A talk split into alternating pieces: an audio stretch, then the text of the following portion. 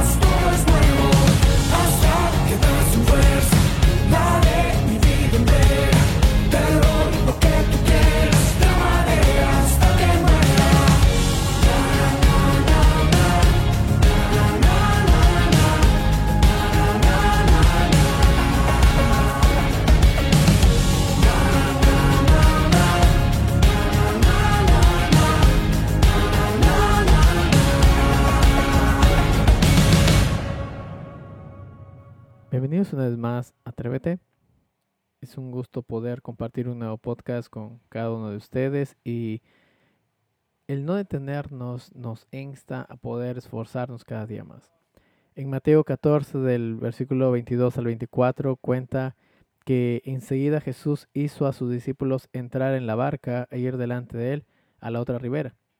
Y dice la palabra que entre tanto que él se despedía a la multitud, eh, despedía a la multitud, dice que él subió al monte a orar aparte y cuando llegó la noche estaba allí solo.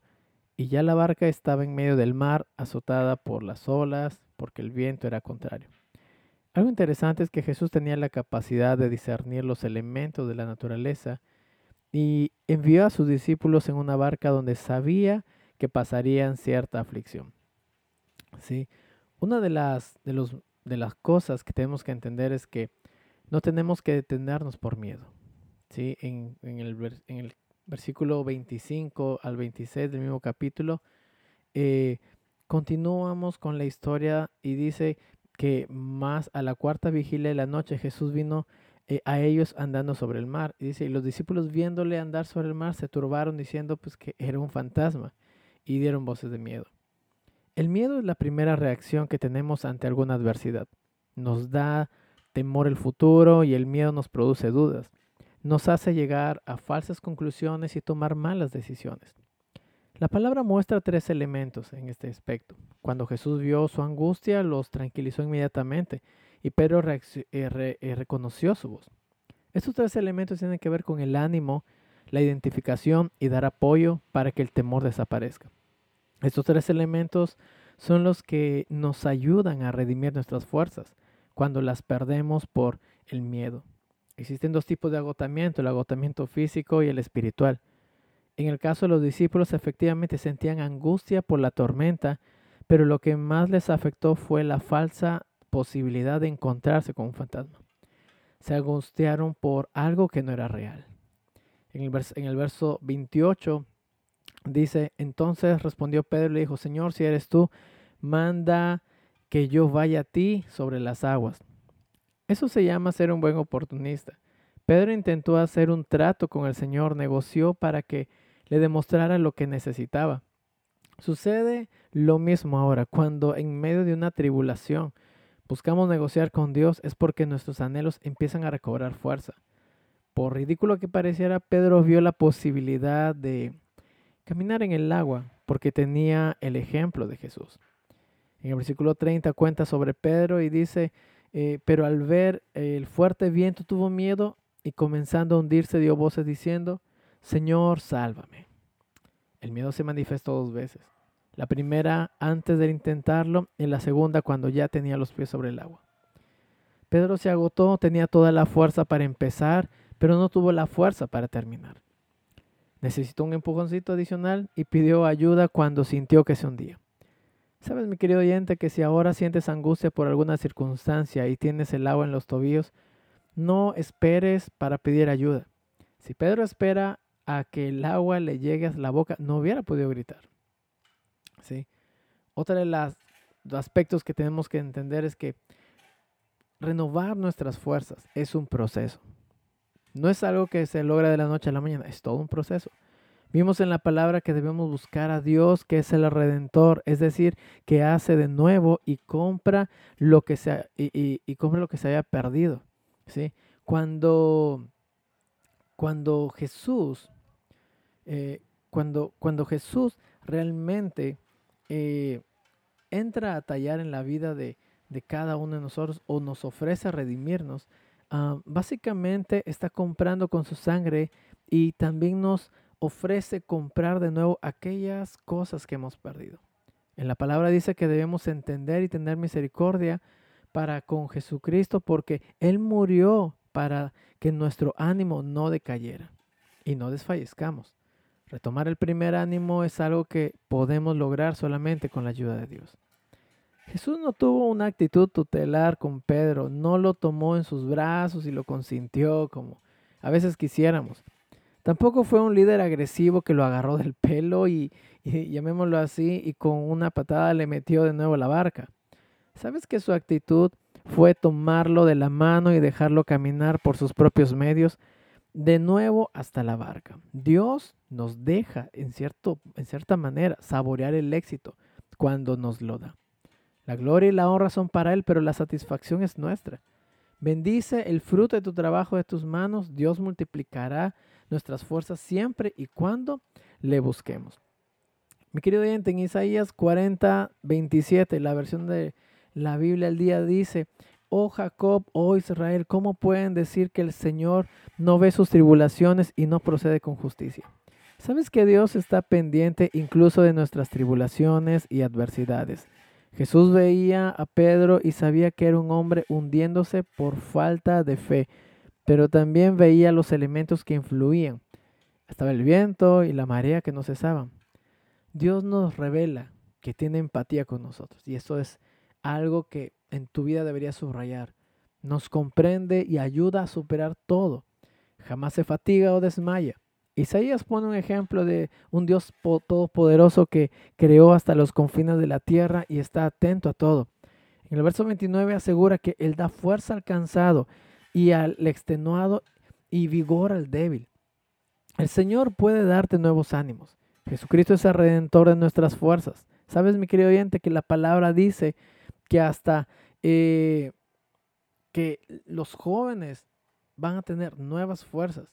Pero es interesante que los hombres jóvenes se dan por vencidos, pero los que esperan en Jehová, como dice su palabra, eh, renovarán sus fuerzas. ¿sí? También dice que ascenderán como alas, co- co- como, si fueran alas como las águilas, correrán y no se cansarán, dice la palabra de Dios, caminarán y no se fatigarán. Las, alas del- las alas del águila se sustentan de tal manera que vuelan y no se cansan. Las aves y los aviones vuelan por el principio de sustentación que se logra por la resistencia al aire. Si éste no hiciera resistencia, no habría fricción contra las alas y no podrían volar. Es decir, que las situaciones adversas, querido oyente, te permiten volar. Toma este principio de sustentación para mejorar tu vida. Todas las cosas adversas serán utilizadas para llevarte a un mejor nivel. Lo único que te puedo decir, mi querido oyente, es que te atrevas a no detenerte. En el Salmo 92, 10 asegura, pero tú aumentarás mis fuerzas como las del búfalo, sería ungido con aceite fresco. ¿Sí? No te detengas, no te detengas. Sabes que lo que jamás debes hacer en tu vida es detenerte. Si quieres renovar tus fuerzas emocionales, no pares. Es diferente a renovar las fuerzas físicas que requieren descanso. Imagina que Pedro hubiera decidido detenerse y no pedir ayuda. Seguramente se hunde. Pero Jesús le dice, venid a mí todos los que estáis cansados. Debemos ir donde Él está. Dios puede renovar tus fuerzas de nuestra alma y decirnos que extendamos las alas porque Él nos levantará. No se vale renunciar y dejar la tarea sin concluir. Mi querido oyente, te animo a que no te detengas en esta carrera. Puede ser muy difícil, puede ser muy extenuante, puede ser tal vez muy complicada y extenuantemente cansado el proceso. Pero si no te detienes y confías en el Señor, verás que el resultado va a ser mucho mayor de lo que tú esperabas. Atrévete a dar más, atrévete a poner tu confianza y atrévete a desafiar tu fe cada día. Y verás la gloria de Dios manifestada en tu vida, trabajo, en cada una de las cosas que hagas. Recuerda que esto no es religión, simplemente es un estilo de vida, el caminar con Cristo cada día. Dios te bendiga. Te animamos a compartir el mensaje y a seguirnos en Spotify, Instagram y YouTube. Tenga un excelente fin. Dios te bendiga.